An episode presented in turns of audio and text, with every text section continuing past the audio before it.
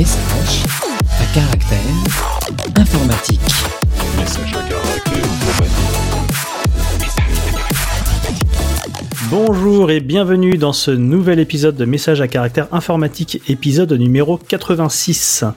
Nous sommes toujours le 24 mars 2023, je suis toujours accompagné de gens merveilleux tels que Emmanuel Bosquet. Bonjour Emmanuel. Bonjour. Qui es-tu? Et que fais-tu dans la vie? Je m'appelle Emmanuel Bosquet et j'aime bien coder en Rust, mais je suis quand même un être humain. Du coup, euh, je mange des cookies et je parle espéranto.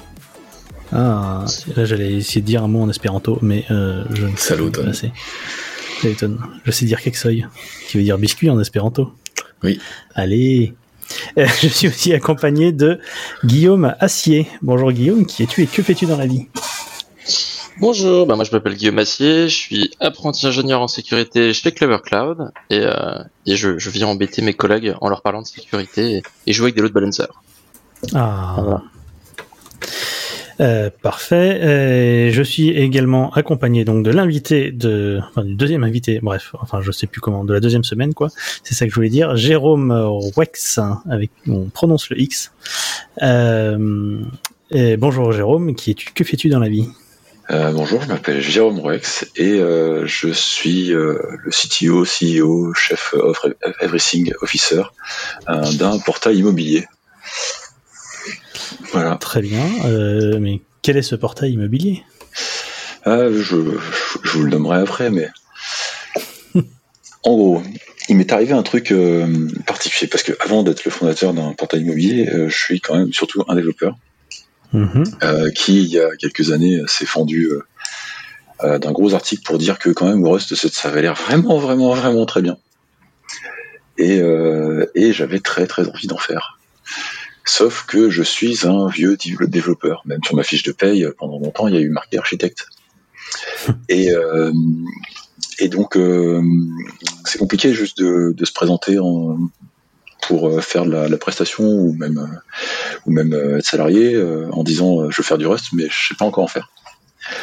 Euh, donc euh, j'avais un vieux projet qui traînait dans un coin puisque euh, le projet dont je vais vous parler, le nom de domaine je le possède depuis euh, 16 ans. En fait c'est un Ah vieux vieux vieux projet que j'avais écrit en- une première fois en PHP MySQL avec mes compétences de l'époque. C'était pas faux, c'est pas foufou. Euh, et donc j'ai commencé gentiment à, euh, après une première phase où j'avais fait des, des, des POC euh, pour mon ancien boulot euh, en, en Rust euh, sur mon temps libre, euh, j'ai euh, j'ai commencé à porter toutes mes compétences, euh, toutes mes compétences de tout ce que je savais faire euh, d'à peu près bien euh, dans le e-commerce en C Sharp. Euh, j'ai commencé à les porter gentiment en Rust. Donc euh, euh, HTTP, euh, check ça marche. euh, euh, communication avec Postgre, euh, check ça marche. Euh, tiens, allez, si on faisait un event store avec Postgre, ah bah ça marche. Euh, un petit peu d'acteur modèle. Allez, oh, voilà, Ah, c'est marrant, ça marche. Euh, puis on met un Elasticsearch, et puis, euh, et puis un Redis, et puis, euh, puis on met de l'observabilité. Et gentiment, comme ça, sur, euh, sur un use case, euh, je suis arrivé à un produit, euh, à un produit qui fonctionnait. Je vais même faire un, donc euh, je vous en ai parlé euh, au précédent épisode, un, un serveur FTP qui me sert de proxy vers mon API HTTP. Euh, et tout ça, euh, bah allez, c'est aller jusqu'à la prod. Euh, et donc, euh, oui, bah aujourd'hui, je suis euh, un développeur Rust. Euh, et, euh, et je suis Ça, aussi, du coup, le fondateur d'un portail immobilier euh, qui s'appelle wimo.com, W-Y-2-M-O. Euh, c'est bon, ça commence. hein, Il y a presque un millier d'agences immobilières. Euh, du coup, il y a Référencé dans l'outil, tu veux dire? T'as Ouais, pas un millier qui- d'agences en France euh, là, non? Non, non, il y a un millier Ça d'agences commence tout juste. immobilières qui- il y a presque un millier euh, Ouais. d'agences immobilières qui envoient leurs annonces, ce qui nous fait euh, euh, presque 20 000 annonces. Ok. Donc euh, voilà, c'est 2% du marché, hein, pour donner un ordre d'idée. Donc je suis Ouais, pas mais encore. hein. quand tu dis elles Mais- envoient leurs annonces, c'est vraiment elles. euh, Elle publie sur la Elles plateforme. publient leurs annonces Ouais. sur la plateforme. Ok. Si vous allez euh, sur wimo.com, euh, Y2MO, euh, vous pouvez vous amuser. D'ailleurs, euh, comme je suis pas du tout bon en front et que j'avais la flemme de faire un formulaire, euh, j'ai fait un parseur de query qui vous permet directement de taper dans la barre de recherche euh, les noms de villes. euh, si vous mettez 42M, euh, bah, il comprend que ça va être euh, au minimum 42 mètres carrés. Si vous mettez euh, 40K, il va comprendre que c'est au maximum 40 000 euros. Mmh. Euh, puis voilà, vous pouvez euh, appart, maison, enfin, il comprend tout un tas de mots comme ça, juste avec du parsing un peu bête. Hein, c'est pas du machine learning et tout ça. Ce qui d'ailleurs fonctionne côté navigateur, parce que tout ça c'est balancé en WASM Ah, côté, navi- côté navigateur. Euh, ouais, ça, ça- c'est, c'est un, c'est vraiment un portail immobilier qui fonctionne. Euh, et en même temps, c'est un laboratoire technique euh, juste euh, at scale qui est, qui est très, qui m'a, qui m'a vraiment, euh, qui me passionne. Enfin, je, voilà, je, je passe un peu mes soirs et mes week-ends et, et c'est, euh, je m'amuse beaucoup. Je m'amuse beaucoup et en même temps, je suis super sérieux. Je- J'essaye vraiment d'en faire quelque chose. Voilà. Ouais, ben, je suis en train de tester, c'est pas mal. Il est surtout vachement réactif en fait. Ça c'est un Ouais. truc. euh, je suis étonné de la réactivité. C'est-à-dire que d'habitude t'es sur un portail, la page elle met 8 ans à charger. Et, euh, et là pour le coup c'est ouais c'est réactif quoi. Alors oui, alors le truc c'est que c'est abusément optimisé par rapport à la charge utilisateur. Euh, ça, tourne, ça tourne chez Clever sur euh, pratiquement la plus petite instance possible, donc je suis vraiment pas le bon client pour vous. Euh, mais euh, enfin c'est du délire quoi. Enfin c'est les, les perfs euh, sur un sur un sur un cas comme ça. euh, les perfs que j'ai, en fait, jamais ça transpire quoi. Même si aujourd'hui les plus mes plus gros utilisateurs c'est des crawlers. Euh, c'est quand même rare qu'un crawler ça envoie plus d'une requête par seconde, histoire de pas faire tomber les sites. Euh, moi, quand j'ai l'occasion de les paramétrer les crawlers, je leur dis, je leur dis, je leur, dis, je leur fais x10 ou, ou plus sur sur le truc pour histoire qu'ils qu'ils fassent un peu transpirer le CPU, mais ça n'arrive pratiquement jamais. Hmm. C'est donc euh, ouais, c'est euh, oui, c'est pas étonnant Ouais. qu'ils soient réactifs. Et puis j'ai j'ai enfin, Ce qui te coûte le plus cher globalement, c'est Elasticsearch, quoi. Ouais, exact. je vois que que t'as regardé ma facture. Euh, ouais, le- d'ailleurs, les Elasticsearch, je, je désactive le Kibana, histoire de, de- de diviser un peu la facture par deux. Ouais. Euh, donc ouais, ouais, c'est, c'est, c'est, voilà, c'est, c'est un petit projet. Ça m'a permis de monter en compétences euh, vraiment à l'échelle et sur des archives pas faciles. Euh, Mmh. euh, parce que ouais, il n'y a pas tout le monde qui fait du CKRS Event Sourcing, il n'y a pas tout le monde en Rust. Euh, mais du coup, euh, du coup, voilà, c'était euh, un peu comme ça que je suis monté en Bah, compétence. Ouais, et du coup, là, enfin, quand tu dis qu'il y a des, euh, des agences qui t'envoient les trucs, c'est vraiment genre t'as une API et, enfin, une API Ouais. ou un truc comme ça. Et... L'API euh, standard du, mach- du marché de l'immobilier en France, c'est Ouais. un fichier euh, balancé par FTP, c'est un zip avec un CSV bien Ah. dégueulasse, où il y a écrit Le fameux. non en français. Euh, voilà, donc un- clairement un protocole d'il y a 20 ans, euh, ou plus. Mhm.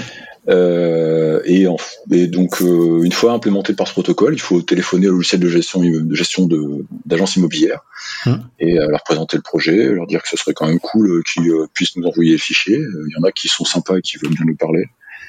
Et puis il y en a d'autres, bah, j'attendrai d'avoir plus d'utilisateurs pour qu'ils veuillent bien me parler. Et puis, puis voilà. Une fois qu'on a chopé la doc, finalement, ça a été, ça a été simple. Enfin, Ah, il y a tout ce qu'il faut. Il y a, il y a même un serveur FTP euh, en, en- en mode librairie euh, qu'on peut qu'on peut utiliser. Donc, euh, on peut mettre de, de l'authentifi- l'authentification custom sur sur un FTP en Rust. et donc, euh, quand on s'authentifie sur le sur le FTP, ça envoie une requête HTTP pour choper un token du côté de l'API. Donc, c'est tout. c'est- propre. C'est trop bien. C'est tout ce qu'on aime. Ouais, voilà. Ça marche. Et ben, j'espère que ce, ce projet va fonctionner. Bah, J'espère aussi. De toute façon, Enfin, on a le temps. Techniquement, il a l'air de fonctionner là. J'ai eu le temps. J'espère euh, que commercialement, ça va fonctionner ça. coûte pas cher en prod, hein, donc euh, Oui, c'est j'ai le temps. Ça marche. Alors, en parlant de, de trucs qui coûtent cher, oh, je suis très fier de ma transition. en parlant de trucs qui coûtent cher, apparemment, apparemment en ce moment, c'est les employés euh, qui, qui coûtent cher pour les, les entreprises de la tech. Euh, parce que ça fait quelques mois là qu'il y a des, des coupes euh, dans les dans les effectifs dans pas mal de, de grosses boîtes qui avaient embauché il y a quelques années euh, un, peu comme des comme des folles et qui se sont fait rattraper par le Covid. Euh, bah, je crois que c'est pourquoi j'ai mis Guillaume? Non, c'est c'est Guillaume qui avait mis ça ou c'est Jérôme? C'est Jérôme, non? Ah oui, c'est moi. C'était pas moi. qui ouais c'est bien ça hein. Euh, j'ai on a dû se planter en mettant le prénom euh, donc oui c'est c'est Jérôme qui avait mis ça avec la question de comment ça marche chez Clever aussi euh, on pourra en parler après tu veux nous parler de des articles que tu nous proposes? Oui, c'est quelques articles euh, qui témoignent en France euh, de ce qui, de ce qu'on a déjà ent- entendu sur le marché américain, où il y a les GAFAM qui, qui dégraissent un peu, un peu violemment. Après avoir beaucoup embauché euh, pendant la période Covid, Ouais. donc finalement peut-être que c'est un solde positif à la fin, mais on sait pas trop. Mais en tout cas, Ouais. il se passe quelques trucs euh, sur le marché américain. Le marché américain fait le, fait le, le reste de l'ambiance du monde, donc euh, donc on sait que ça va se passer en France avec un peu de délai et peut-être un peu moins de violence. Et, euh, et même c'est quelque chose que je ressens moi bah, sur ma vie de prestataire, puisque puisque très franchement j'ai jamais trop cherché de boulot et en général quand j'envoie mon CV en l'air il y a trois, trois contrats qui retombent et euh, bah là ils mettent du temps à retomber. C'est, Ouais. J'avais pas l'habitude de ça. Euh, donc euh, donc euh, voilà, c'est comme ça. ça c'est, c'est- on sait entre guillemets que c'est temporaire. On sait que sur des profils expérimentés, il y a sur donc là, même- aucun, aucun problème. même pour toi ouais en termes de contrat un- tu vois vraiment un ralentissement dans le dans les contrats qui arrivent quoi enfin dans, oui, c'est aussi parce que, je suis très difficile. Enfin, je veux dire, si euh, si ça c'est si sachez- s'il s'agissait juste euh, de trouver de la presta en .net euh, et que j'habitais Mhm. à Paris, euh, bon, pff, voilà, c'est Ouais. pas un problème. Mais quand on est full remote et euh, oui, alors oui, je suis compétent en .net, mais j'ai très très très envie de faire du Rust. Voilà, c'est pas c'est pas exactement la même ambiance et c'est pas la- le marché en Rust, euh, même si on voit des mouvements, euh, il, il va pas être mainstream, il va pas être mature euh, avant peut-être plusieurs années. Ouais. Et, et aujourd'hui, bah, enfin de toute façon, on sait bien changer, changer de, de stack, même pour une meilleure, ça se fait pas du jour au lendemain. Ce serait juste stupide de réécrire des produits qui fonctionnent très bien, qui sont bien maintenus avec des équipes formées sur un nouveau langage, clair. même s'il est meilleur. Euh, c'est clair oui parce que ça veut dire former toute son équipe parfois ouais, toute son équipe, euh, jeter le code, enfin réécrire, euh, euh, ouais. c'est pas, pas gratuit non plus. Donc, euh, Ouais. donc ça va être forcément des projets qui démarrent, et puis ça va, ça va on, sait comment ça s'est passé pour, euh, pour toutes les autres technos.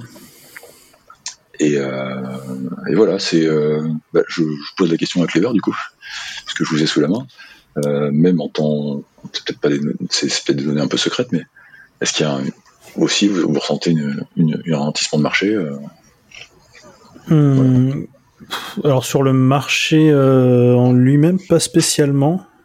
Euh, sur le côté euh, sur le côté hébergement, ça, ça fonctionne. Enfin, c'est une problématique que les gens ont de toute façon. Donc Oui. la croissance est là. Là où on est un peu plus touché depuis un an maintenant, et puis ça va un peu par vague, comme le Covid. Euh, c'est le churn, c'est-à-dire euh, c'est le en ce moment, on- il y a une mode, c'est de partir en, euh, en en liquidation pour pas mal de boîtes. Et en fait, on a quelques clients de temps en temps qui, enfin de temps en temps, bah, beaucoup plus régulièrement qu'il y a, il y a trois ans, quoi, globalement, euh, qui, euh, enfin, les clients qu'on perd, c'est ceux qui partent en redressement, enfin en redressement, qui partent en liquidation. Donc parfois on les garde parce qu'ils sont rachetés euh, par quelqu'un d'autre qui laisse les services, enfin qui, ouais, qui, qui garde les services, etc. Mais le, la, la plus grosse perte euh, là depuis un an, c'est vraiment ce, c'est vraiment les entreprises qui potentiellement auraient coulé en 2020 et qui ont été sauvées grâce au Covid, enfin qui ont été sauvées voilà, grâce au financement, etc. Ou qui n'auraient pas dû couler en 2020 ou, que le Covid aurait pu faire couler en 2020 et qui ont été sauvés grâce au financement. Sauf que là, les financements publics se sont arrêtés et, les entreprises ont quand même pas réussi à se à se relever quoi. Donc il y a un petit peu de tout et là il y a enfin il y a quand même euh, euh, il y a quand même euh, ouais, une bonne augmentation depuis bah, début 2022 globalement. J'ai pas suivi les, financements, donc ça trouve c'est un peu l'arrêt aussi des financements, enfin six mois après l'arrêt des financements, quelque chose comme ça. Euh, donc voilà, aujourd'hui l'attrition euh, est plutôt due à des entreprises qui coulent parce que euh, n'ont plus de voilà, parce qu'ils ont pu les, les, ah, les, aides, quoi.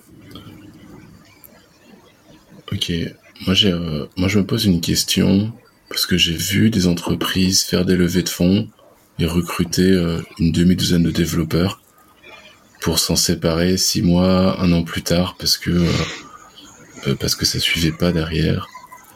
Est-ce que c'est une mauvaise chose que la bulle, comment dire, de, surcotage, de, de j'ai envie de dire bulle spéculative, mais c'est pas exactement le terme, la bulle des salaires, mettons, et de la demande euh, des développeurs, le fait qu'elle crève, est-ce que c'est une mauvaise chose? Parce que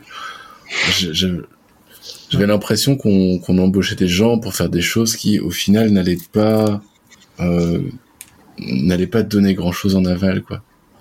Oui, bah alors c'est toujours le, tu vois, toujours la question de est-ce que neuf femmes peuvent faire un bébé en un mois, tu sais?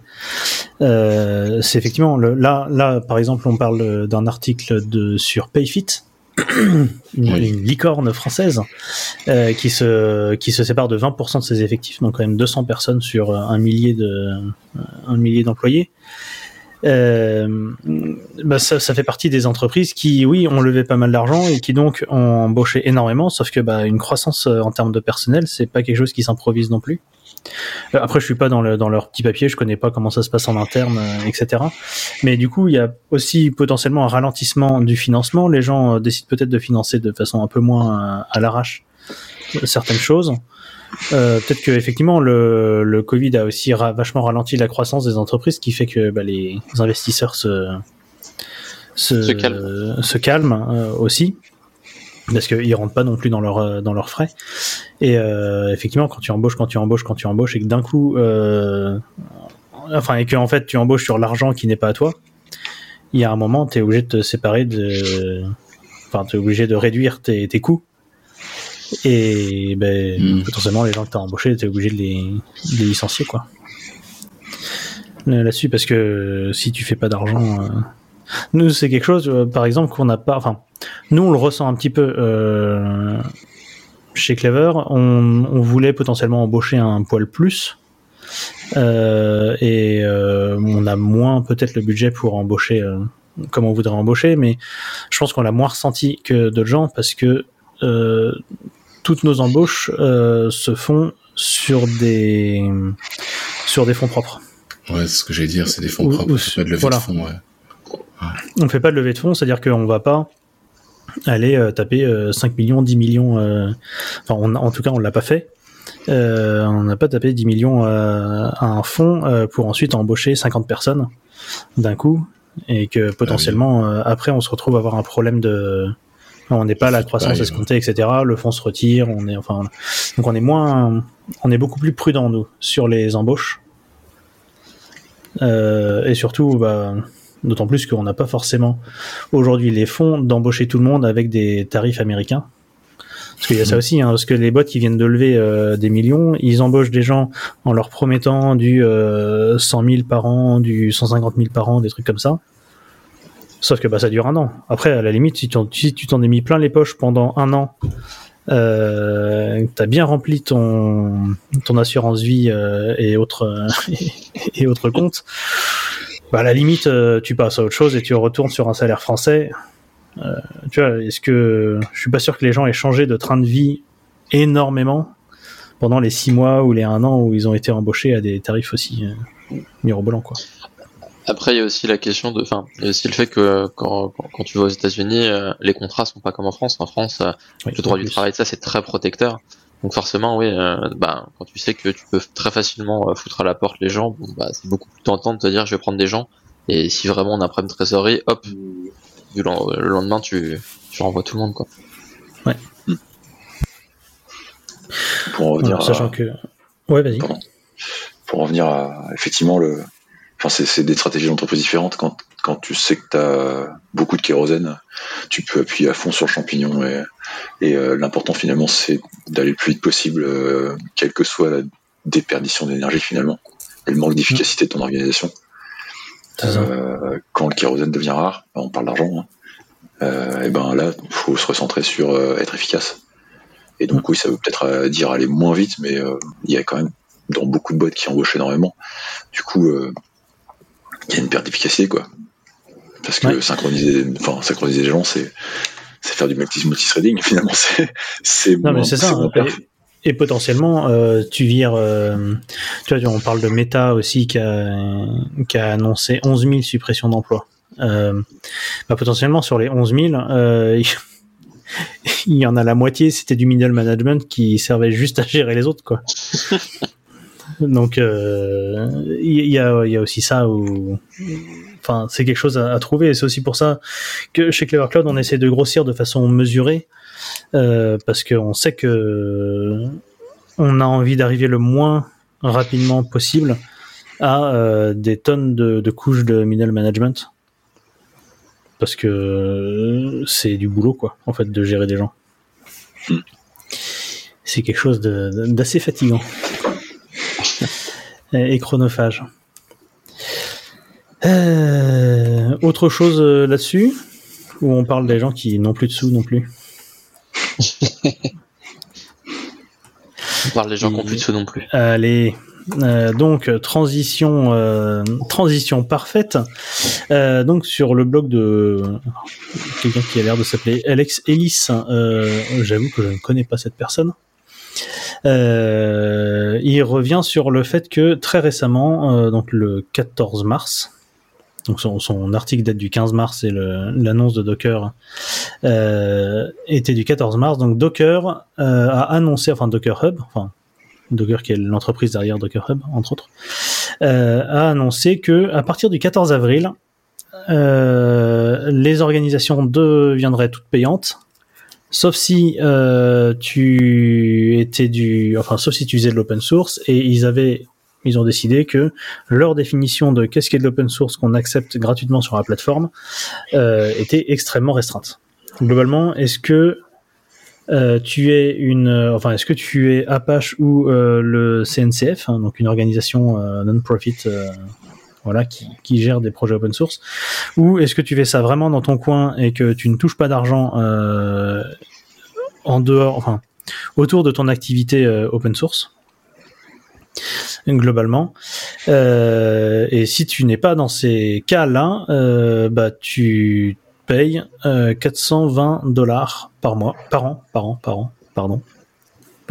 Mais ça fait quand même une augmentation de 0 euros, enfin de 0 dollars à 420 dollars, où on t'annonce que dans un mois, mais il va falloir que tu commences à payer euh, 420 divisé par 12. euh, je vous laisse faire le calcul.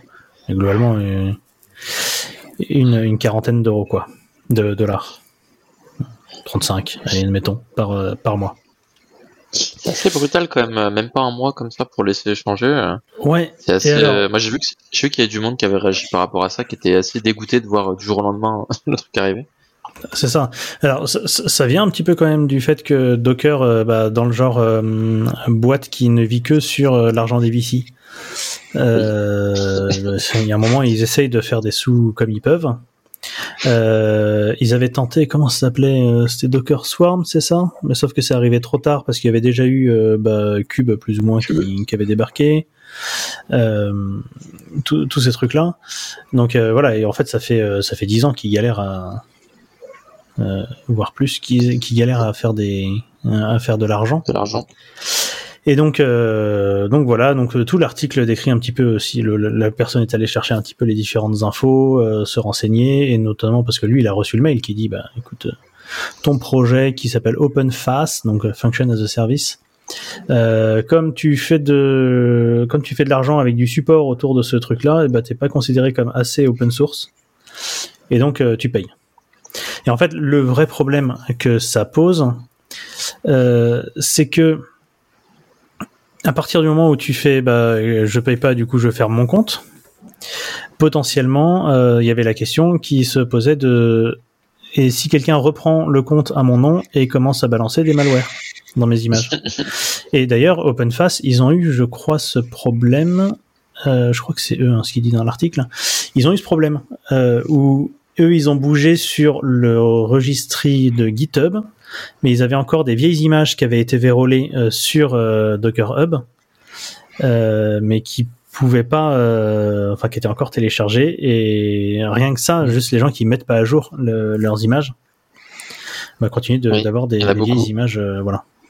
Euh, il, il cite même d'ailleurs le problème qui est pas un problème de Docker Hub, mais c'est un peu le même principe, le fameux leftpad hein, pour les gens qui s'en souviennent sur euh, npm, donc sur le le dépôt de, de- des paquets Node.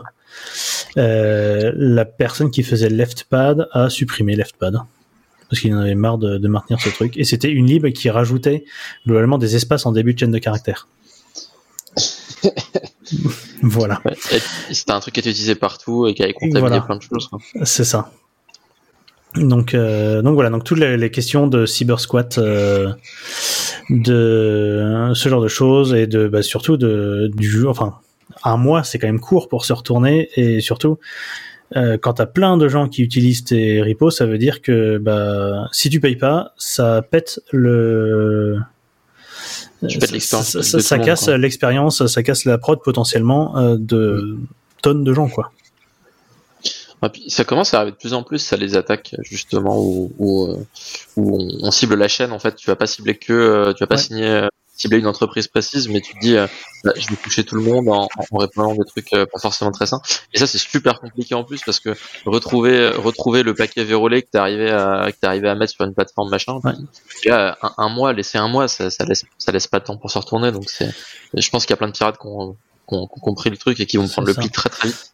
Alors apparemment, le CTO de Docker, euh, quand on lui a posé la question sur Twitter, euh, a répondu que que ils allaient garder, enfin ils allaient empêcher quelqu'un de re-récupérer le les comptes après. Le chemin. Voilà, mais bon, ça c'est une information euh, non officielle qu'il a répondu comme ça sur. Enfin, il a répondu à une question sur Twitter, quoi. Donc euh, voilà, le, la question se la question se pose et la façon de faire est quand même assez. On comprend qu'ils ont besoin d'essayer de faire de l'argent, mais euh, C'est brutal. c'est assez brutal, quoi. C'est abrupt. Donc euh, voilà, du coup, je pense qu'il y a pas mal de gens qui vont payer, mais qui vont assez rapidement chercher un truc pour se pour se retourner, quoi. Après, est-ce que l'open source devait être gra- devrait être gratuit Non. Et on est bien placé pour savoir que l'hébergement ça a un coût. Euh, mais effectivement, il y a une façon de une façon d'annoncer les choses, quoi. Et surtout que c'est le registré par défaut, hein, d'une majorité d'outils. Hein. Bah c'est ça. Donc euh, et puis une fois que c'est enregistré quelque part dans ton dans ton système, euh, dans ton dans ta pipeline, bah voilà quoi. Puis ils auraient pu commencer par d'autres prix, quoi. Oui, à la limite, oui, ils pourraient faire pas, des- ils auraient pu un truc augment. Commencer par un truc, ouais, à 5 ou 10 balles par mois. euh. C'est peut-être c'est volontaire. Oui, Parce que, peut-être qu'ils en veulent dégager. du, euh, ouais. du coup, euh, bah, c'est pas dégagé, mais du coup, il va avoir effectivement. S'ils avaient fait ça doucement, euh, on aurait pu le, le monde entier finalement aurait pu prendre le temps euh, de mettre à jour ses pratiques, d'avoir plusieurs registres et ainsi de suite, euh, histoire de bah, quitter Docker avant de payer. Euh, là, de la manière dont ils le font, ils sont à peu près sûrs qu'il y a beaucoup, beaucoup de monde qui va payer au moins quelques mois. Et c'est pas rien au niveau chiffre d'affaires. Hmm. Euh, après, bon, en termes d'image, je sais pas, mais c'est un mois pour près changer les pratiques du monde entier. Un mois pour changer les pratiques du monde entier, c'est, effectivement ça, ça va être compliqué. C'est clair. En parlant de pratiques du monde entier, si on a fini sur ce, sur ce sujet, euh, bah, c'était Jérôme qui, avait, qui voulait nous proposer un petit peu d'histoire. Une, Oui. une reco podcast. J'ai, écouté énormément de podcasts, euh, peut-être même un peu trop des fois. Euh, parmi ceux que j'écoute, il y a un podcast qui s'appelle Tech Café, qui fait de, de la news tech, comme son nom l'indique. Ils ont parfois des épisodes bonus euh, dans lesquels euh, l'un des deux Guillaume euh, fait des dossiers assez, assez poussés sur cer- certains sujets. Et, et notamment, il en a fait un qui m'a subjugué parce qu'il y parle de de toute l'histoire des petites machines qu'on utilise tous les jours partout jusque dans nos, nos poches. Et donc c'est en deux épisodes. Euh, je saurais pas vous le résumer euh, parce que c'est euh, on, voit bien que c'est c'est c'était pas une histoire euh, gagnée d'avance. On voit bien qu'il y a eu tellement de de try hard dans tous les sens pour pour améliorer. Enfin, il y a eu tellement d'innovations, mais dans tous les sens, des trucs qui n'ont aucun sens, des, des, des ordinateurs vapeur, enfin des, des, trucs. enfin, on parle d'un temps de, on parle d'une informatique mécanique. Euh. Avant même euh, d'avoir euh, l'informatique avec des transistors qu'on connaît, on parle de machines analogiques. Voilà, c'est voilà, donc c'est c'est juste, c'est il explique ça très bien. Les même les notes de l'é- de l'émission sont remplies de, de, de liens vers des vidéos où on peut on peut voir des images d'archives ou des, des trucs explicatifs de comment ça marche. Mais je trouve qu'il arrive même déjà rien que dans le podcast à nous faire euh, visualiser des choses qui sont pas particulièrement simples hein, quand même. Euh, parce qu'on parle de machines qui sont très complexes, qui sont véritablement allées aux limites de ce que pouvait faire la mécanique de, de précision de l'époque. On est vraiment, euh, bah, comme aujourd'hui finalement, aux limites de ce qu'on sait faire euh, pour cet outil informatique. Ouais, et puis t'as euh, encore aujourd'hui. Pardon, vas-y. Bon, juste, euh, c'est passionnant. Je, je, complètement répondre. Et puis oui, non mais voilà, ça, euh, il y a, ça permet aussi de, de visualiser parfois un peu le- toute la dépendance au sentier qu'on a, de se dire que euh, bah, certaines parties de nos ordinateurs en fait datent de, ou certains détails datent d'il y a 150 ans quoi. Euh, je sais qu'il y a deux personnes au moins dans ce podcast qui ont un agencement de clavier euh, optimisé pour la tape en français. Euh, il me semble que Emmanuel et moi on fait du Bepo. Enfin, moi je suis sûr, pour moi Emmanuel, euh, je suis presque sûr, parce qu'on en a déjà parlé. Voilà, donc pour les gens qui sont sur, euh, qui nous suivent sur YouTube, vous pouvez voir le voilà le clavier d'Emmanuel customisé, Les jolies gommettes. euh, avec Des plus ou gommettes moins de, de gommettes. Les gommettes d'origine ont commencé à décoller, ouais. Voilà. et, euh, et en fait, quand tu apprends un petit peu l'histoire juste des claviers, euh, bah, tu te rends compte que l'AZERTY et le QWERTY, ça vient d'un choix euh, marketing qui a été fait en 1860, 70, un truc comme ça. Et je crois Ouais. bien, je crois bien que c'était encore une autre raison, c'est que sur les machines à écrire, chaque branche qui vient frapper la feuille de papier, euh, euh, tu vois, est proche du bouton sur lequel on appuie.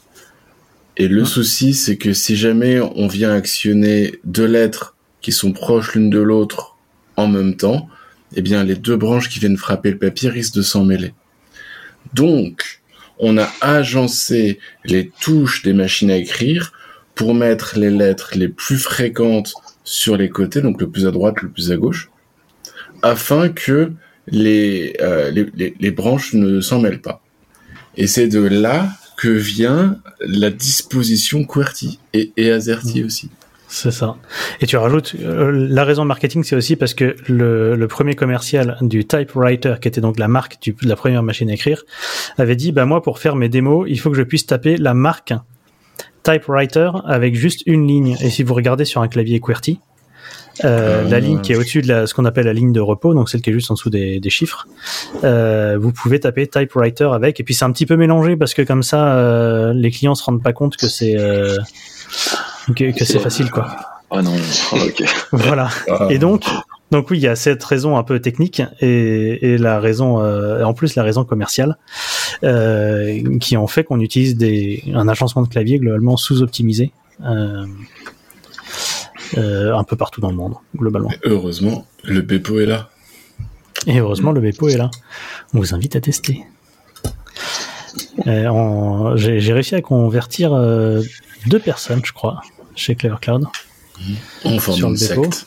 Et voilà. Le- après la, la, la Rust Evangelization Task Force, on a l'équipe euh, l'équipe d'évangélisation du Bepo.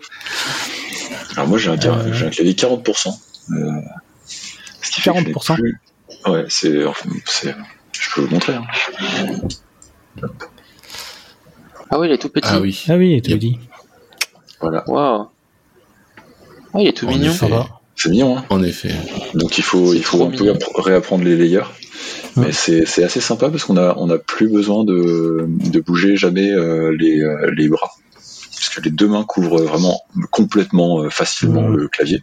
Hmm. Du coup, c'est très reposant pour les épaules. On bouge plus jamais les, les bras, sauf pour aller chercher la soie. Et bah, teste, euh, teste le Bepo, tu bougeras encore moins. Ah ouais, ça, ça me tente, mais, Il y euh, a des... j'ai déjà, déjà le, passage au 40% m'a demandé un, véritable effort neuronal.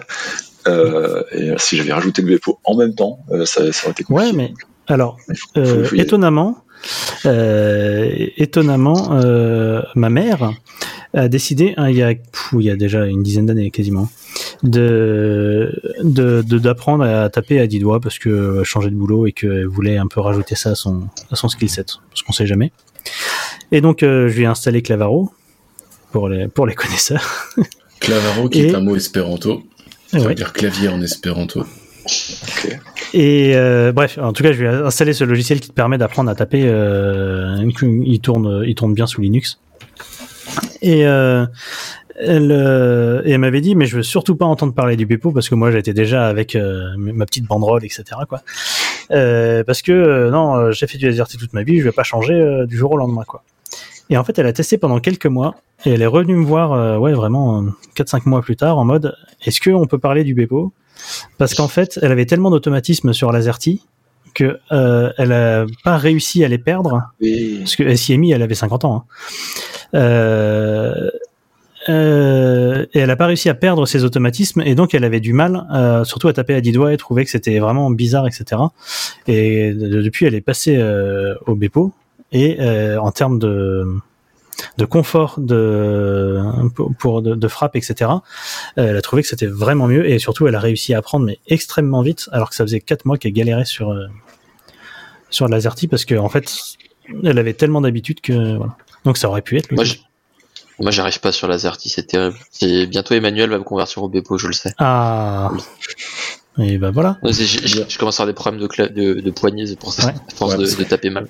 On a regardé Guillaume taper, alors je le montre avec mes doigts si vous m'entendez, tant pis, mais imaginez que quand on tape à l'AZERTY, on a tendance à aller chercher les touches partout, euh, à étendre les doigts, à les, à les fermer, et on bouge les poignets en même temps pour aller trouver les touches partout.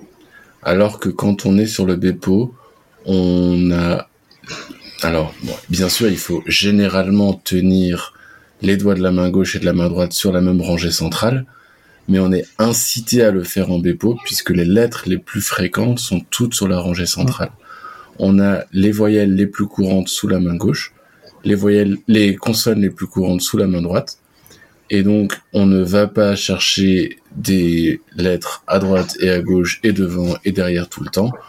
On garde la plupart du temps euh, tous les quatre euh, doigts de la main gauche et les quatre doigts de la main droite bien rangés sur la rangée centrale. Et ça, c'est bien. Et ça, c'est ce qu'on veut.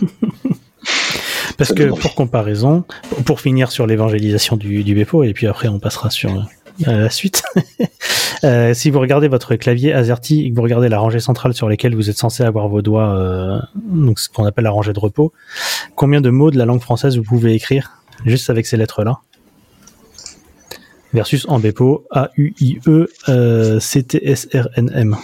Voilà. Je, je pose ça là. Mais ça demande quand même un peu d'apprentissage et euh, ça l'apprentissage il y a des machines qui savent euh, très bien apprendre apparemment et qui en deviendraient peut-être même intelligentes. Ah ouais non mais Ces transitions sont de mieux en c'est mieux. beau hein. Ouais. ça fait cinq minutes que je la prépare. Euh, donc euh, voilà. Et alors non seulement on commence à avoir des, machines euh, soi-disant intelligentes euh, mais ça commence à devenir un vrai enjeu commercial. Et c'est Jérôme à nouveau qui va nous en parler. Oui, enfin rapidement. Avec l'annonce de GPT-4, euh, OpenAI a annoncé par le biais de son président, je crois, euh, que, euh, alors ils le disent pas, hein, ils n'ont pas encore rebrandé la marque, mais en fait euh, le côté open de OpenAI, euh, clairement, euh, ça allait plus trop être le cas.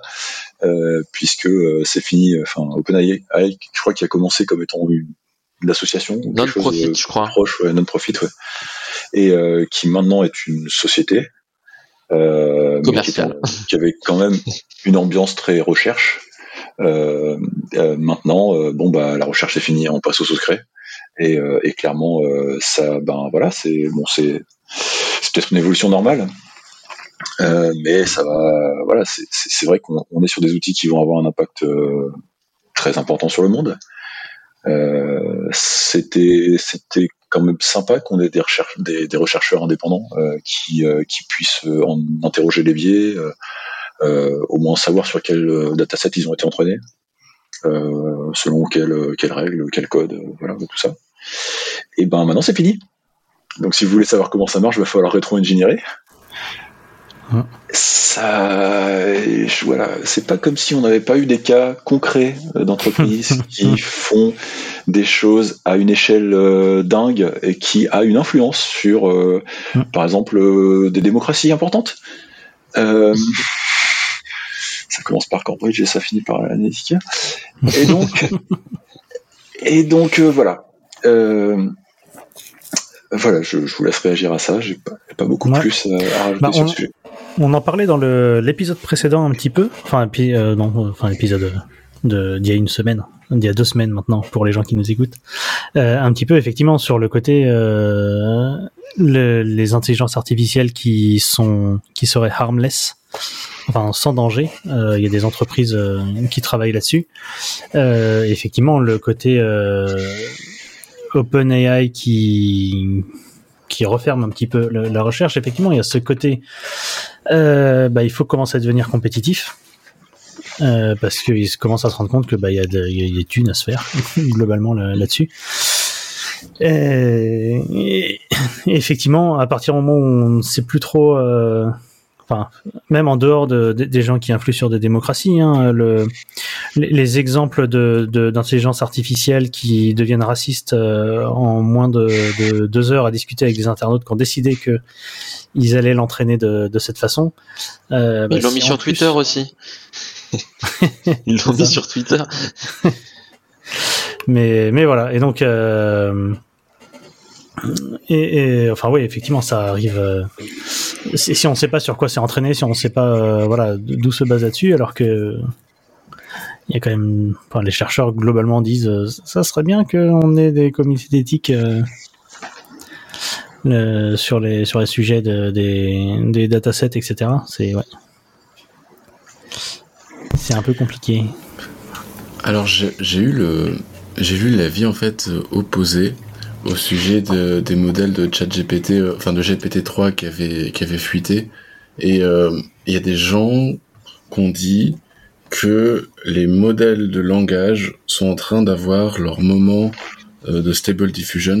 Donc stable diffusion en fait qui était le premier comment dire le premier modèle que les gens pouvaient faire tourner sur leur propre machine. Et donc euh, j'ai lu, j'ai vu des démonstrations de gens qui faisaient tourner ChatGPT, euh, non pardon GPT-3 sur leur propre machine et même sur des Raspberry, et qui qui considèrent que maintenant c'est la communauté qui va pouvoir s'en emparer. Euh, ce qu'en fait est exactement l'inverse de de ce qu'on vient de dire. Alors moi je suis perdu quoi, je suis perdu, je sais plus quoi. Il faut juste qu'on arrête de parler d'intelligence artificielle pendant 5 ans et puis comme ça. on verra. Je pense pas qu'on puisse s'offrir ce luxe, mais euh, j'ai l'impression qu'en fait la- l'amélioration, la, enfin, le progrès technique sur ces trucs-là, ça, ça va de façon exponentielle.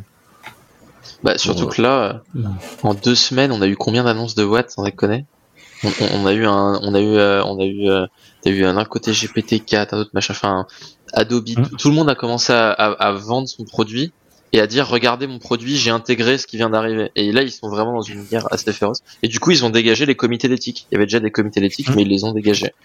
Petit à petit. Ah, parce qu'il faut aller plus vite. Euh, oui, c'est ça. C'est quoi la réplique de Retour vers le futur 2 Le système judiciaire avance plus vite depuis qu'on a supprimé les avocats. C'est carrément ça. Et, et ben en parlant de, de gens qui vont vite, non absolument pas, ou- aussi de gens qui aimeraient coder plus vite, Si. euh, si. potentiellement. Euh, nous avons euh, Microsoft avec via GitHub qui a sorti euh, donc une nouvelle version de Copilot. C'est euh, ouais, Microsoft qui a annonce introduire ChatGPT 4, enfin GPT 4, donc son dernier modèle le plus euh, super cool euh, possible de tous les modèles de langage super cool, dans GitHub Copilot pour euh, accompagner le développement dans VS Code où euh, donc GitHub Copilot, euh, on lui disait euh, s'il te plaît écris-moi telle fonction en, en JavaScript pour faire ça, écris-moi un constructeur pour telle classe ou fabrique-moi un composant React. Eh bien, euh, ça marchait pour faire des petits trucs et euh, ChatGPT 4, on lui dit euh, euh, crée-moi euh, crée-moi un outil en C++ euh, qui fasse de la comparaison d'images et il écrit 1200 lignes de C++ comme ça quoi. Ça fait beaucoup à débugger. Oui. et, euh, et donc le, le niveau technique euh, de, de ces intelligences-là, de ces générateurs de, de langage, devient, enfin, grandit. Moi, j'ai l'impression que ça grandit de façon exponentielle. Et pas plus tard qu'hier, je croisais un dev euh, par hasard euh, dans la rue que je connais, euh, qui s'est mis à son compte récemment et qui est déjà en train d'estimer à quel point ces outils-là, donc typiquement GPT-4, pourra, un, lui faciliter la vie, et deux, lui faire de la concurrence. Et donc, on parlait il y a un instant de- du marché du travail avec les devs. Lui, la question qu'il se pose, c'est est-ce qu'on aura besoin de devs encore? À quelle proportion? Si maintenant, un dev plus une IA pourront faire le boulot que avant 10 devs devaient faire. Donc, euh, moi j'ai déjà ma petite idée là-dessus et, euh, et je voudrais avoir votre opinion. Ma petite idée, c'est que euh, les IA euh, sont, sont très impressionnantes, mais ne sont, sont les plus utiles, les plus puissantes entre les mains de gens qui maîtrisent déjà le métier euh, de l'IA. Par exemple, moi, si on me met un générateur d'images entre les mains, ça fait des trucs moches. Et j'ai un ami qui est graphiste, et quand lui, il demande des trucs aux IA, il a des choses super cool. Je pense que c'est parce que il maîtrise déjà le métier de l'image, il est graphiste, il dessine des choses sur Photoshop, et donc euh, il sait ce qu'il veut obtenir. Et bien de la même façon, nous, euh, enfin, je me souviens, c'était avec euh, Guillaume l'autre jour, on avait un truc à écrire en Python rapidement. On a demandé à GPT, à ChatGPT, s'il te plaît, écris-nous une fonction en Python qui prend euh, un timestamp euh, d'entrée, un timestamp de sortie, et qui nous les chunk euh, par tranche d'une heure et livre-nous une liste de tuples, donc de, de timestamp de te début, de bien. timestamp de fin. Oui, je me rappelle bien. Très bien. Eh bien, nous savions précisément quoi demander à ChatGPT parce que nous maîtrisons déjà ce métier et nous, nous avions seulement besoin de l'accélérer. Eh bien, de la même façon, mon hypothèse, et, vous me donnerez votre avis, c'est que les développeurs euh, ne vont pas perdre leur métier, c'est le métier qui va être changé, mais le, le, enfin, le métier va être accéléré, mais il ne va pas changer dans le sens où nous, notre métier de dev, c'est d'automatiser le métier de quelqu'un qui ne l'est pas, et donc de convertir une demande humaine en solution technique. Et que, et que les IA vont seulement changer un peu la donne là-dessus, mais qu'on aura encore besoin de nous. Qu'est-ce que vous en pensez?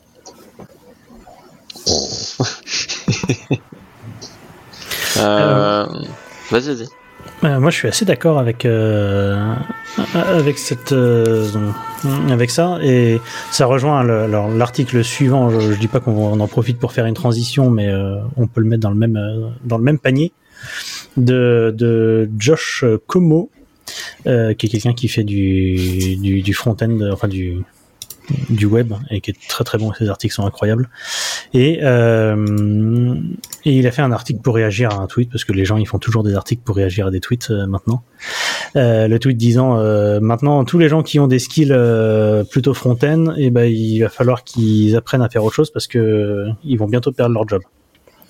Et donc tout l'article explique globalement ce que vient de dire Emmanuel, c'est-à-dire que alors l'article rappelle d'ailleurs aussi, euh, c'est un truc que, je voulais faire dans l'épisode, donc euh, autant le faire maintenant. Euh, comment fonctionnent euh, les choses de type GPT 4 Tout ce qui est GPT 3, 4, etc. C'est juste un outil qui, à partir de, après avoir lu des tonnes de, de textes, va être capable, plus ou moins bien, enfin, va, va, juste estimer, à partir du moment où j'ai déjà une chaîne de caractères, quelle est la probabilité que tel mot soit le suivant dans la chaîne de caractères. Ça, ne fait que ça, GPT. Après, quand on prend ChatGPT, etc., il rajoute des petits outils pour se rendre compte que bah, tu lui demandes de faire un calcul et donc bah, il va envoyer ça sur un moteur qui est capable de, de parser ton, ton équation. Mais euh, GPT, ça fait littéralement euh, essayer de trouver le mot qui a le plus de chances, d'après ce que je sais, enfin, d'après ce que GPT sait, de d'être la suite de d'être à la suite des, des mots qu'on m'a déjà donnés, quoi, ou en tout cas de Mhm. par rapport à la, à la question. Donc en fait, il, il est incapable, mais par principe, de comprendre ce qu'il est en train de t'écrire. Parce que pour lui, il a, il t'a juste sorti une liste de, une suite de, de mots, de caractères qui ont une bonne probabilité d'aller bien ensemble. Et c'est ça qui fait que parfois il y a des, comment ça s'appelle? Il y a des, il y a les fameuses hallucinations. Parce qu'en fait, bah, à force de, prendre plein de données, etc., de calculer des trucs, il arrive à trouver des probabilités qui sortent un petit peu de nulle part. Et c'est ça qui fait qu'il y a des fameuses euh, intelligences artificielles qui font des hallucinations, qui te sortent des phrases qui ne veulent absolument rien dire, ou qui te sortent du code d'ailleurs qui ne compile pas forcément. Et, euh, effectivement, tout, enfin, c'est, là que je te rejoins, Emmanuel. Euh, c'est que à partir du moment où tu euh, où tu cherches à remplacer un métier, bah tu vas avoir des gens qui ne connaissent pas le métier et qui vont prendre pour argent comptant, parce que des, des exemples d'IA qui te soutiennent mordicus que euh, je sais plus il y avait un exemple comme quoi Elon Musk euh, n'existait pas en 2021 ou un truc comme ça là enfin je sais pas si, Ouais. si vous avez Ou vu que le mammifère marin le plus rapide, c'est le thon. C'est ça. Ouais. Et donc en fait, le truc, potentiellement à 80%, il va être bon, mais euh, dans tous les cas, il va t'afficher, il va te donner la réponse en te disant, mais je suis à 100% sûr que cette réponse est bonne. Tu peux pas lui faire confiance. Et euh, voilà, en fait, tu peux pas lui faire complètement confiance. Et euh, en tout cas, les algos qui sont aujourd'hui utilisés, hein, donc de type GPT, peut-être que dans, dans 10 ans, on aura des algos qui seront complètement différents euh, avec euh, d'autres choses. Mais en tout cas, là, là où se dirige la, la science aujourd'hui euh, et ce qui existe euh, aujourd'hui, qui peut être mis entre les mains de tout le monde, c'est vraiment un truc qui ne comprend pas ce qu'il fait et qui va te, qui va pourtant te répondre comme s'il était sûr à 100% de ce qu'il fait. Jérôme, est-ce que toi, tu avais une opinion sur les IA et puis euh, euh, le potentiel disruptif euh, Je suis euh, complètement d'accord avec ce que tu dis. Effectivement, euh, ces trucs sont pas fiables. Ils sont, euh, ils ont des, des, des moments de, de génie, mais ils sont pas fiables. Et donc, euh, ils ont besoin de quelqu'un qui sait euh, faire la différence entre le bon résultat et, euh, et un truc qui est, qui est complètement tiré à côté de la plaque. Donc, donc voilà, c'est c'est la réalité quoi. C'est c'est comme ça qu'ils sont conçus de toute façon. Donc effectivement, Hmm. pas de- Et là où je rajouterais par rapport à ce que tu as dit, c'est que en vérité, on- je pense qu'on va constater ça pas seulement sur notre métier, on a parlé que, notre, que de notre métier, euh, mais euh, je vois pas pourquoi il y aurait pas exactement le même problème chez euh, les copywriters, euh, les journalistes, les gens, les avocats, les notaires, énormément de métiers, de professions intellectuelles qui jusque-là n'étaient pas touchés par l'industrialisation voilà enfin on est en train on a une rupture technologique qui nous fait passer euh, euh, d'une ère euh, où l'efficacité de quelqu'un d'expérimenté va, va, prendre x5 d'un coup. Donc qu'est-ce que ça veut dire pour euh, le, besoin de main d'œuvre ou de cerveau d'œuvre dans le métier? Et, et qu'est-ce que ça veut dire aussi pour bah, comment on forme les débutants en fait? Si on n'a plus besoin de débutants, Enfin, dans la pyramide d'expérience qu'on a dans, dans l'informatique, Euh, comment moi je serais devenu euh, la personne que je suis aujourd'hui si j'avais bah, juste Oui. euh, pas eu de boulot? Enfin, parce qu'en fait, des gens déjà expérimentés, ils auraient pas eu besoin de moi. Ou, euh, enfin, voilà, Mhm. c'est. Cela dit, j'ai j'ai souffert du manque de mentor déjà dans ma carrière. Euh, c'est voilà, c'est Ah oui, c'est une question. ouais. Une question que je me suis posée, c'est euh, admettons qu'aujourd'hui, euh, on, comment dire, quelqu'un qui découvre le développement, il apprend qu'il y a des fronts, il apprend qu'il y a des bacs, euh, et ben il peut juste demander, mettons à ChatGPT, euh, s'il te plaît, euh, fabrique-moi un front euh, qui fait ça et qui consomme une API REST. Puis euh, parce qu'il a appris ce que c'était qu'une API REST. Et puis d'un autre côté, il dit, euh, s'il te plaît, fabrique-moi une API REST avec euh, la Ravel, Doctrine, Ouais. du MySQL, etc. Et à un moment donné, il y a des trucs qui marchent pas. Il y a des corses, tu vois, il y a des cross origin request, tu vois, le truc typique qui marche pas quand on fait du full stack. Et, euh, et là, le, le, le jeune débutant qui se retrouve face à des corses et qui, mais qu'est-ce que c'est que ce truc? Alors, il peut demander à ChatGPT, qu'est-ce que c'est des corses? Et, et, ouais, mais c'est- est-ce C'est Est-ce des qu'on gens sur risque une pas- île qui mangent du fromage. et qui élèvent Et des qui cochons sauvages. Donc moi, je, me- je me dis, est-ce qu'on n'est pas en train de mettre trop de distance entre... Parce que bon, nous, on a la chance, ou la malchance, je sais pas, d'avoir appris d'abord le dur, d'abord HTML, CSS, et puis qu'est-ce qu'un langage interprété, compilé, et puis euh, euh, qu'est-ce que c'est qu'une API, et, et ainsi de suite. Et euh, ce qui fait que, bon, les, euh, quand les trucs bug, on sait pourquoi, à peu près, peu près. Mais je me dis, euh, si on fabrique des espèces de boîtes noires comme ça de logiciels euh, en disant juste à, la machine fabrique-moi une API, s'il te plaît dessine-moi un mouton, euh, et que la machine nous pond une, base avec je sais pas 5000 lignes de code et que ça marche, donc on questionne pas, et puis au moment où ça bug, ben, on est bien en peine de savoir pourquoi. C'est un peu une question que je me pose. Moi, je suis, je suis très content pour le coup de pas avoir. En fait, j'ai réfléchi comme ça. Je me suis dit, mais est-ce que du coup, je suis content ou pas content de pas avoir vu les outils plus tôt? Pour, le pour cadre, moi, je, finis mes études dans quelques mois. Et, c'est vrai que là, de me dire, euh, et je me suis dit, mais du coup, si je l'avais eu quand j'étais en DUT là, avant que je rentre en école d'ingé et tout, est-ce que, enfin, quand j'ai, c'était un DUT informatique, donc j'ai vraiment fait beaucoup de. Est-ce que ça m'aurait été utile? Et en fait, je me dis, mais heureusement que je l'ai pas eu trop vite non plus parce que j'aurais été tenté de l'utiliser trop vite et du coup je pense que j'aurais perdu plein d'erreurs toutes bêtes que maintenant je sais corriger ou, ou des fois un peu tricky machin euh, que j'ai eu avec des, des retours d'expérience avec des profs qui eux avaient la méthodologie. Et du coup je pense qu'on pourra perdre facilement en méthodologie et du coup ça ferait des développeurs qui qui auraient plus la méthodologie sachant que la méthodologie c'est vraiment l'essentiel parce que enfin, la techno elle évolue tellement vite que bon, tu sais pas comment aller le débugger. Si t'as pas trop de pistes c'est compliqué quoi. Voilà voilà un petit peu mon, mon point sur ça. Eh bien, euh, si vous m'entendez. Oui. euh, Avançons sans, sans transition, à part qu'on reste quand même un peu dans le même Non. sujet. ça a duré Euh, deux secondes Vas-y. Bref, je vous invite à, à avancer à- aux articles suivants. Sans Très bien. transition. Alors, euh, je vais le faire du coup. L'article suivant, euh, c'était pour toi, Guillaume, sur les demandes DMCA des dépôts basés sur le modèle LLAMA, donc euh, Lama, c'est une Lama. histoire de... Parle-nous de Facebook, enfin, parle-nous de Meta. là. Voilà, parle-nous Ouais. de ça. Bon, en, en grosso modo, en fait, il y a, il y, a, il y a Meta qui a fait des, ce qu'on appelle des DMCI. En gros, ils ont, ils ont, ils ont envoyé un, un, un joli mail à GitHub pour dire euh, ce dépôt-là, GitHub là, ce, dépôt-là, ce dépôt-là, tu me les fais tomber. Tu me les désactives euh, comme pour pour une raison de droit d'auteur. En fait, euh, Meta a open sourcé un, un, modèle d'IA qui s'appelle Lama avec avec deux L au début. Et, euh, en fait, ce qui s'est passé, c'est que ce, ce modèle-là, ils ont dit, il est open source seulement pour les chercheurs, mais euh, du coup seulement ceux qu'on, seulement certains chercheurs qu'on autorise. C'est un, un peu bizarre comme open source leur histoire. Et, euh, et en fait, ce qui s'est passé, c'est que euh, bah, malheureusement, ça a fuité. Euh, les, les poids, en fait, le modèle en lui-même a fuité et a été diffusé euh, sur euh, sur 4chan, je crois, avec des torrents et tout. Et en fait, ce qui s'est passé, c'est qu'il y a des gens qui ont commencé à faire des petits scripts pour télécharger automatiquement le, le, le modèle, tous ces trucs-là. Et, euh, et du coup, ils se retrouvent là, ils se retrouvent à tirer au bazooka euh, pour pour descendre en fait tous ces dépôts-là euh, qui touchent euh, à, à leur modèle à eux.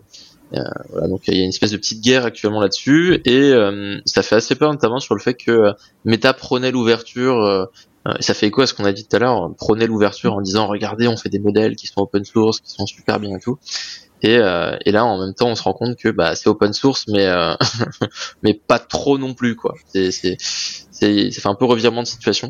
Et il y a pas mal de gens comme ça qui s'inquiètent, euh, qui s'inquiètent, euh, qui s'inquiètent du fait qu'on on est en train de refermer à partir du moment où à partir du moment où la recherche a fini par, euh, on est plus sur de la recherche fondamentale, mais que ça donne vraiment des, des résultats intéressants, bah bam, c'est, on, peut en faire un produit et qu'il y a une, histoire davantage concurrentielle.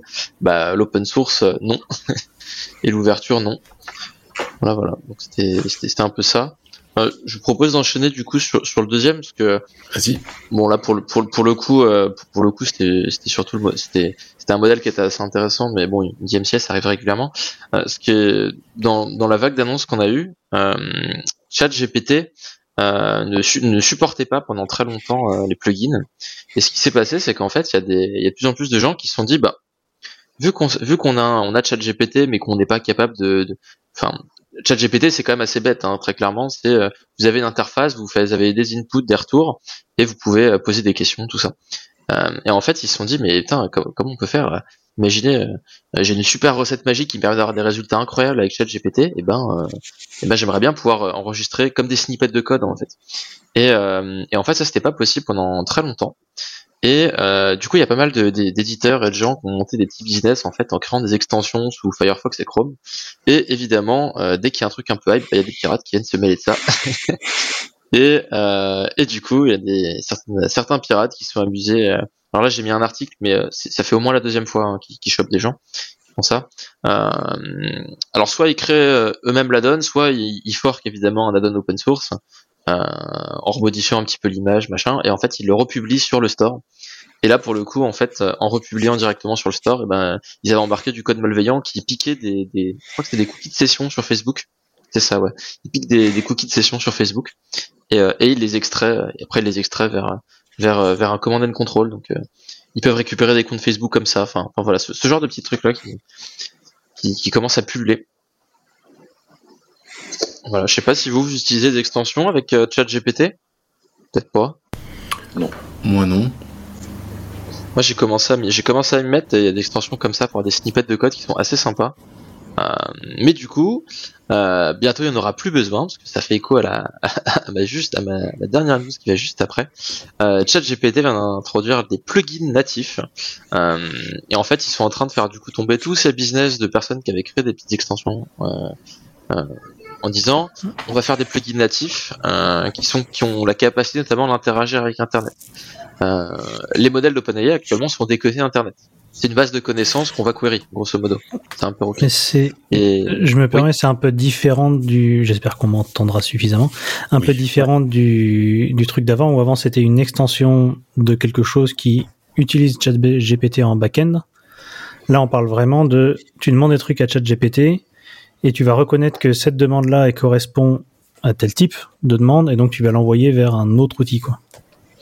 c'est pas vraiment ça. En fait, c'est vraiment vrai les extensions actuellement, elles se plug dans l'interface de ChatGPT. Ok. C'est- Tu vas ajouter des Ah oui, fonctionnalités ah, dans l'interface de ChatGPT. Voilà. Ok, je viens de Et, comprendre. euh, et en fait, ouais, et en fait, leur système de plugins qui sont en train de release en alpha actuellement euh, vient faire ça, en fait, euh, vient proposer des, des, des, des fonctionnalités en plus, et ils sont en train de vraiment de construire le sur le modèle sur le modèle d'un d'une marketplace en fait, où euh, si tu veux faire euh, si tu veux faire je sais pas, euh, tu, veux- tu veux query un truc Airtable, bah tu pourras faire utiliser l'intelligence de, de ChatGPT sur euh, ton Airtable, ce genre de choses là en fait, d'intégration. Et ben ça va être beau. Ah, voilà. Eh bien, Voilà, bien. voilà. Alors, euh, parmi tous ces merveilleux outils que euh, on, on a à disposition, qui soient plus ou moins légaux, plus, plus ou moins illégaux ou douteux, il y en a un que tu voulais nous présenter, Guillaume, qui lui est complètement légal puisqu'il est open source et il s'appelle... Jérôme. Je suis désolé, j'ai confondu Jérôme et Guillaume. La transition tombe à l'eau. Moi, ça fait trois heures que je, que je me plante à chaque fois. je suis vraiment désolé pour vous deux. Donc, euh, donc Jérôme, tu voulais nous présenter CodeGener. Est-ce que tu peux nous dire ce que c'est, Oui, oui, oui, bien sûr. Jérôme Euh, bon, je vous, ai, je vous ai expliqué en début d'épisode que je, je maintenais un portail immobilier à moi tout, tout seul avec mes, petites mains. Et, euh, et même avec beaucoup de beaucoup de courage et beaucoup d'heures passées. Euh, je suis pas un 10x développeur qui, qui peut coder sans s'arrêter et qui pisse de la ligne au kilomètre. Euh, et en plus, j'aime pas me répéter. Ça, me- fatigue. Euh, il se trouve que plus avant dans, mon, dans ma carrière, euh, chez donc Bizop, dans le e-commerce, euh, on a eu un gros projet qui nous est tombé dessus. Et on était une toute petite équipe. Et euh, on avait commencé. Un jour, mon CTO est arrivé, euh, Johnny, si tu m'écoutes, merci.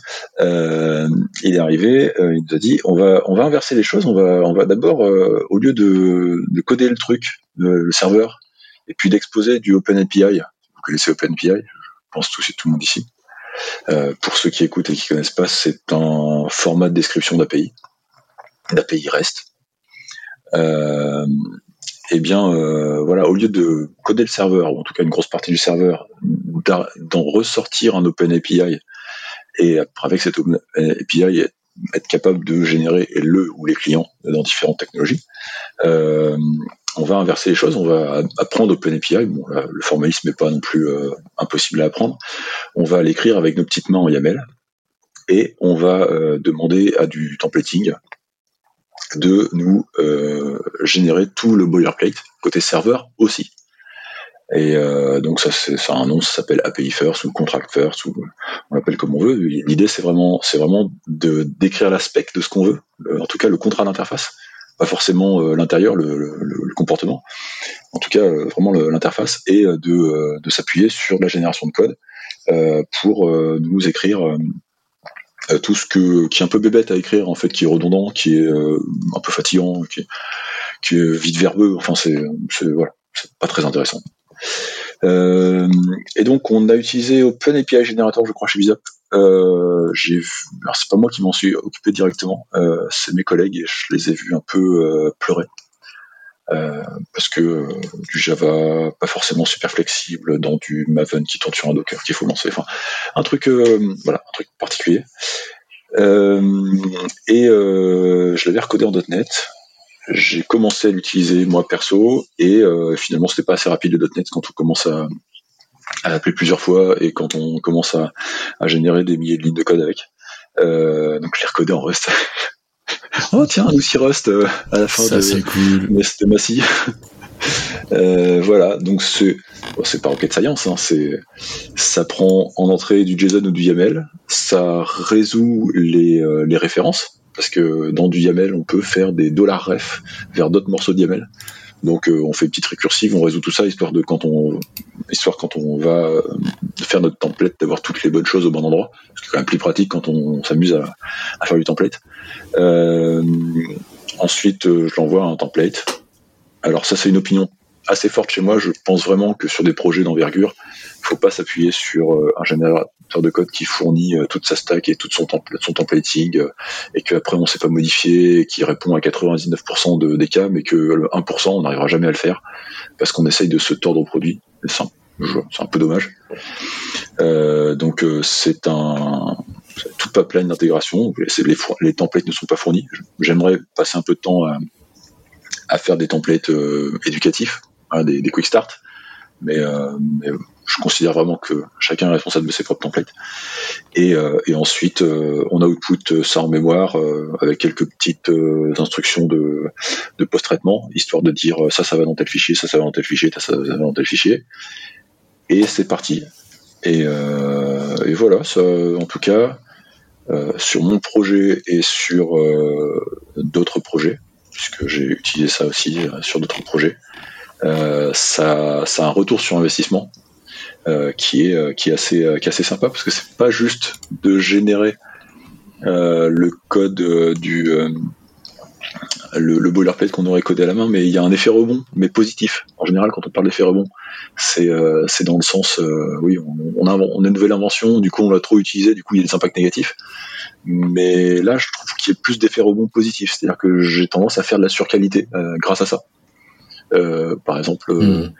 les exemples qu'il y a, les exemples de de euh, d'objets JSON, les, les- les- les exemples de requêtes qu'il y a dans ma documentation OpenAPI, je les transforme en tests unitaires qui vérifient qu'ils sont bien désérialisables et validables Mm. par Mm. euh, le code serveur. Ouais, Ce c'est qui- cool. c'est- ça paraît rien, mais en fait, j'ai la Non, garantie que, cool. Madoc, euh, voilà, que Madoc, elle est, elle est, elle est juste. Euh, Mm. euh, voilà, tout un tas de petits trucs. Euh, j'ai- J'ai, dans les cartons un talk d'une heure, donc je peux parler longtemps Ouais, ouais, là-dessus. ça mérite un Mais peu. voilà, c'est, euh, c'est, c'est, c'est marrant. Si, si vous voulez euh, l'utiliser, je, je, vous avez euh, dans les show notes euh, ce qu'il faut pour me contacter et, euh, et je peux vous aider à, à démarrer parce que c'est vrai qu'au démarrage c'est un peu coûteux, mais, Mais euh, sur le long terme c'est fou. C'est vrai que là, sur la surqualité, il y a aussi le côté, bah, parfois, euh, tu fais de la presta, tu fais des API pour plein de monde, et en fait, tu reprends toujours les mêmes API, mais il y a des petits changements. Et les petits changements, en fait, ça va être un copier-coller de, de code, et ensuite te démerder pour enlever tout ce qui était de l'ancien client pour remplacer par le nouveau client. Et en fait, bah, si tu as ton template de à quoi ressemble déjà ton API un peu de base que tu vas faire finalement en copier-coller entre guillemets euh, pour tous tes clients, euh, euh, c'est c'est toujours ça de gagner quoi. C'est toujours ça de gagner. C'est vrai que oui, c'est, toujours ça de gagner. Il y a, oui, il y a, ça, ça a pu arriver qu'il y ait des copier-coller de templates. euh, Ah bah, tout le monde le si- fait. si- Tout- quand les stacks s'alignent, euh, voilà. Et en plus, j'ai rajouté euh, justement pour un besoin client euh, GraphQL. Hmm. Qu'il est capable aussi de manger du GraphQL, donc de le recracher dans un JSON, Ouais. et ensuite c'est reparti. Et, euh, et du coup, euh, du coup, pareil, hein, voilà. On, on- on écrit du GraphQL propre avec le, le, le- le SDL GraphQL. Hmm. Euh, on met notre liste- au Père Noël et puis après, euh, ça va, ça va rajouter, ça va changer ce qu'il y a besoin. Et quand on a la chance d'avoir un langage euh, fortement typé et compilé, ben, il suffit de lancer un cargo check pour euh, pour savoir ah bah tiens oui là ça compile plus bien sûr puisque j'ai changé mon API que j'ai généré le code et que il y a plus que ça à changer et ça va bien se passer Ouais, bah, c'est vrai, ce genre de truc pour pas mal d'agences web, ça peut être très intéressant.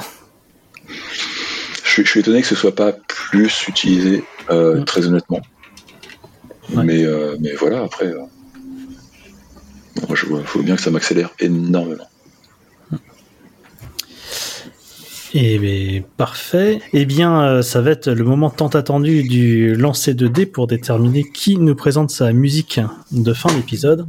Donc, d'après les notes qu'on a, euh, entre 1 et 5, c'est moi. Entre 6 et 10, c'est Guillaume. Entre 11 et 15, c'est Emmanuel. Et entre 16 et 20, c'est Jérôme. J'ai fait 12. C'est donc Emmanuel qui nous présente Oui, Sound of Science, c'est ça? C'était exactement ça. Vous connaissez tous Simon et Garfunkel qui ont chanté The Sound of euh, Silence. Et nous allons écouter un remake euh, euh, dans l'univers de Portal qui s'appelle Sound of Science. Et c'est des robots qui vont chanter pour nous.